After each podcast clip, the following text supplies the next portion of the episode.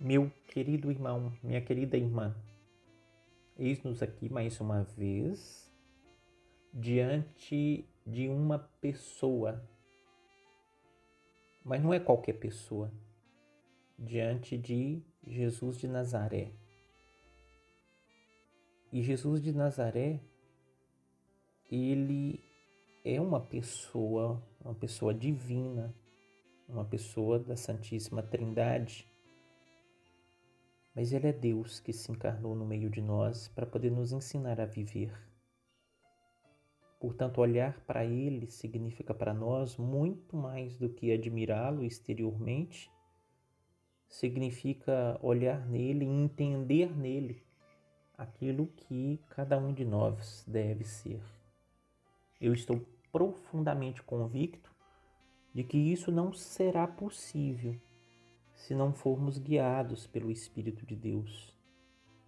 O Espírito Santo, outra pessoa da Santíssima Trindade, dada pelo Pai e pelo Filho, para mergulhar nesse mistério. Portanto, se você deseja fazer essa experiência, eu te convido a rezar, se recolher e pedir que o Espírito te conduza nesse momento a esse mergulho na palavra do Senhor que a igreja nos oferece na liturgia deste 22 domingo do tempo comum. Então eu te convido a rezar comigo. Tomai, Senhor, e recebei toda a minha liberdade, a minha memória também, o meu entendimento, toda a minha vontade, todos os meus afetos. Tudo que tenho e possuo, vós me destes com amor com gratidão, Senhor, eu vos devolvo. Disponde deles, Senhor, segundo a vossa vontade. Dá-me somente o vosso amor e vossa graça. Isso me basta, nada mais quero pedir. Sim, Senhor, isso me basta. Basta-nos te conhecer para melhor te amar e te seguir. Então, conceda-nos, Senhor, um espírito de sabedoria e de unção para mergulhar nessa tua palavra Amém. O Evangelho, portanto, que a Igreja nos apresenta, e eu te convido nesse momento a tomar para lermos e meditarmos, está em Mateus 16, 21 a 27. Se você tiver a Bíblia em mãos, acompanhe. Se não, escute.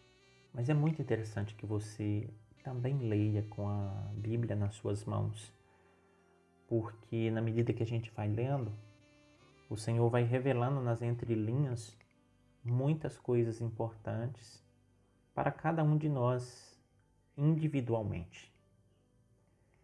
Naquele tempo, Jesus começou a mostrar a seus discípulos que devia ir a Jerusalém e sofrer muito da parte dos anciãos, dos sumos sacerdotes e dos mestres da lei, e que devia ser morto e ressuscitar no terceiro dia. Então Pedro tomou Jesus à parte e começou a repreendê-lo, dizendo: Deus não permita tal coisa, Senhor, que isso nunca te aconteça. Jesus, porém, voltou-se para Pedro e disse: Vai para longe, Satanás. Tu és para mim uma pedra de tropeço, porque não pensas as coisas de Deus, mas sim as coisas dos homens. Então disse Jesus aos seus discípulos: se alguém quer me seguir, renuncie a si mesmo, tome a sua cruz e me siga. Pois quem quiser salvar a sua vida vai perdê-la, e quem perder a sua vida por causa de mim vai encontrá-la. De fato, que adianta o homem ganhar o mundo inteiro, mas perder a sua vida? O que poderá alguém dar em troca da própria vida? Porque o filho do homem virá na glória do seu Pai com os anjos e então retribuirá cada um de acordo com a sua conduta. Palavra da salvação. Glória a vós, Senhor. Esta página do Evangelho é uma sequência do Evangelho que nós escutamos no domingo anterior. Para poder te relembrar, no domingo anterior, nós podemos ficar diante da bela profissão de fé de Pedro. enquanto a multidão que seguia Jesus, que tinha tocado um pouco desse mistério, conseguiram perceber dele que ele era um grande profeta, mas ainda não tinham o conhecimento da essência de Jesus Cristo, o Messias, o Salvador, o Filho de Deus, a qual Pedro percebe e professa em nome de todos os discípulos.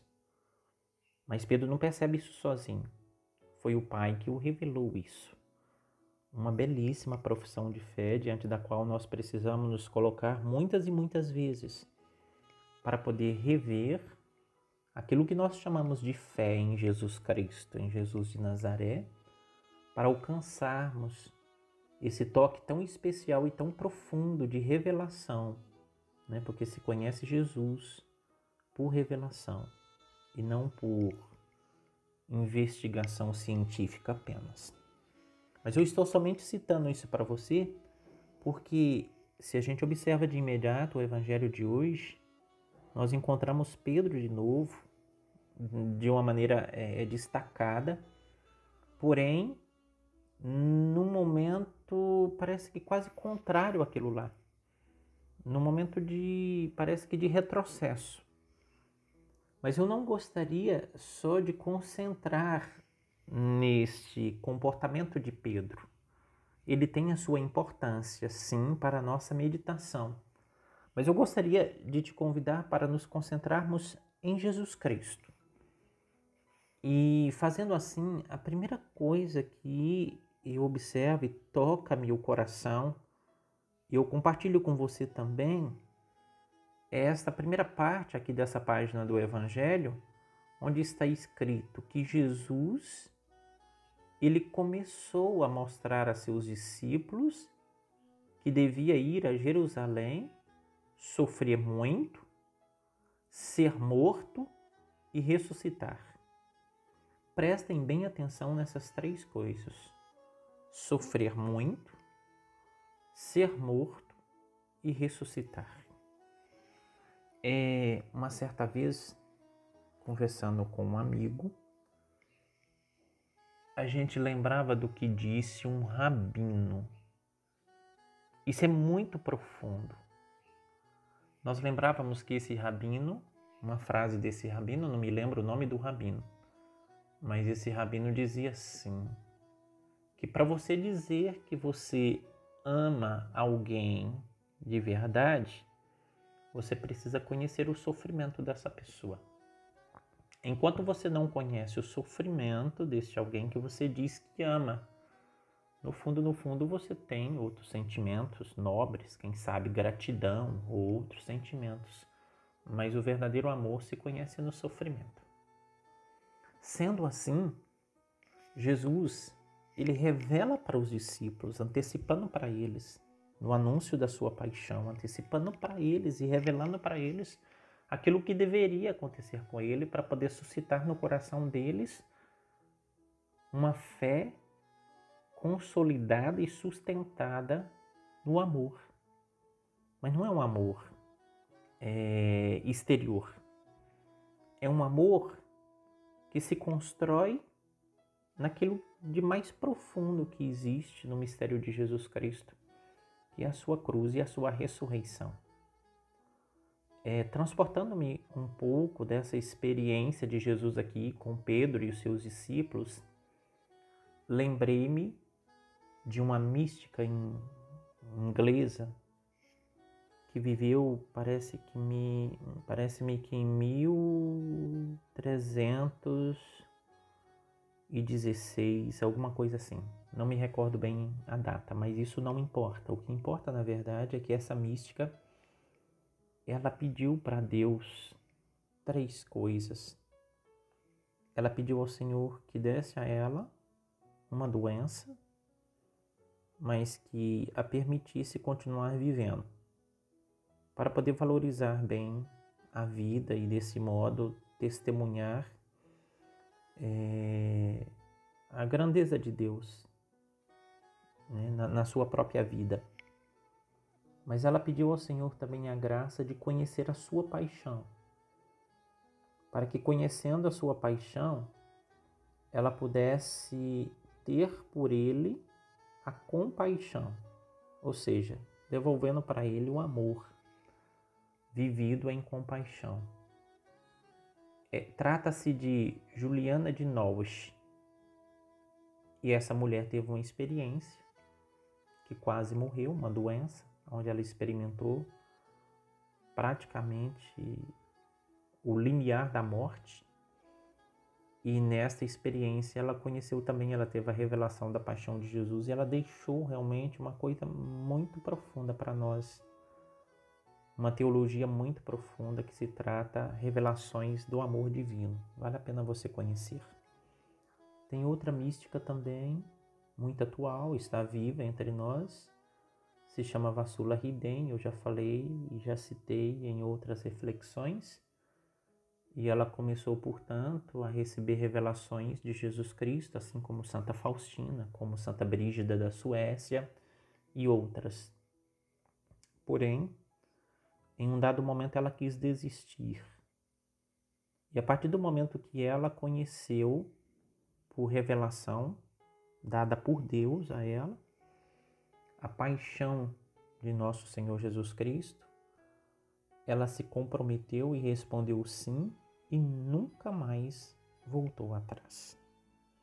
Meu querido irmão, minha querida irmã, a palavra de Deus do Evangelho que nós escutamos aqui tem elementos para nós conversarmos durante muito, muito tempo.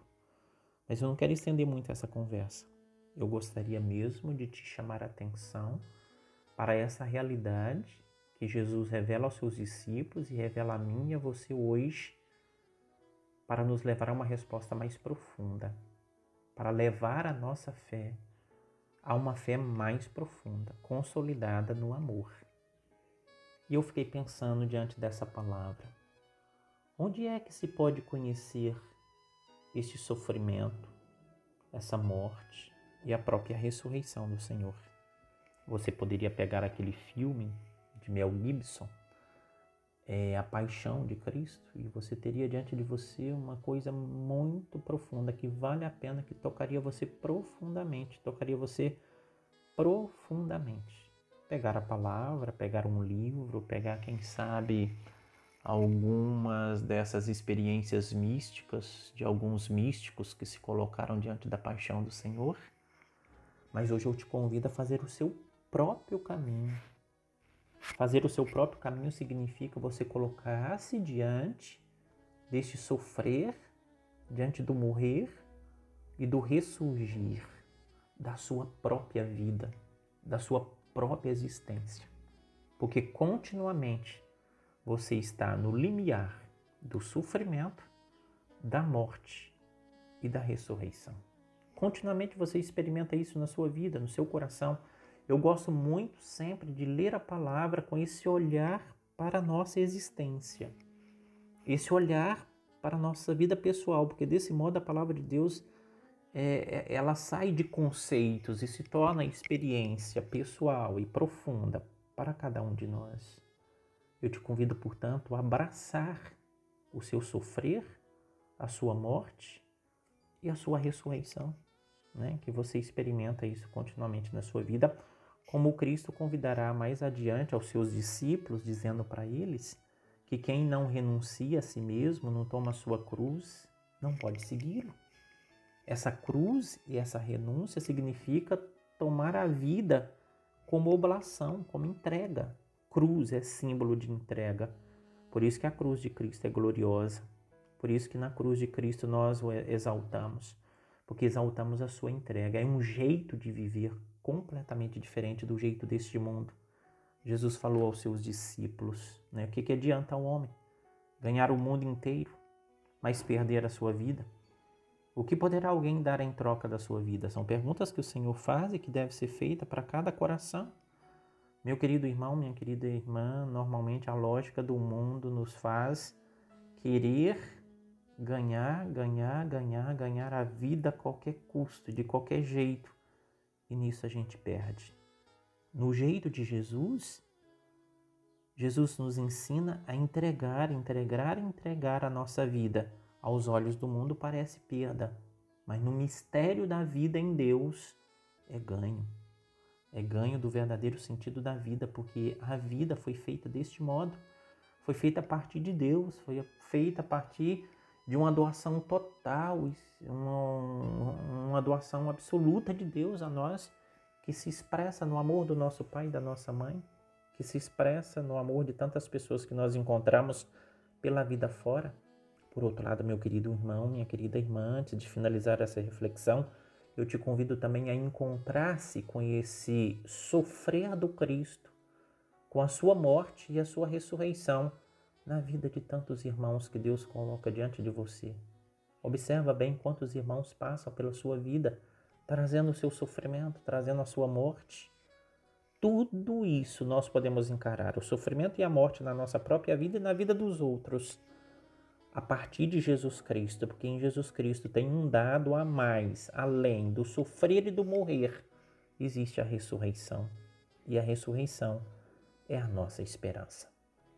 Eu te abençoo, meu irmão, minha irmã, em nome do Pai e do Filho e do Espírito Santo.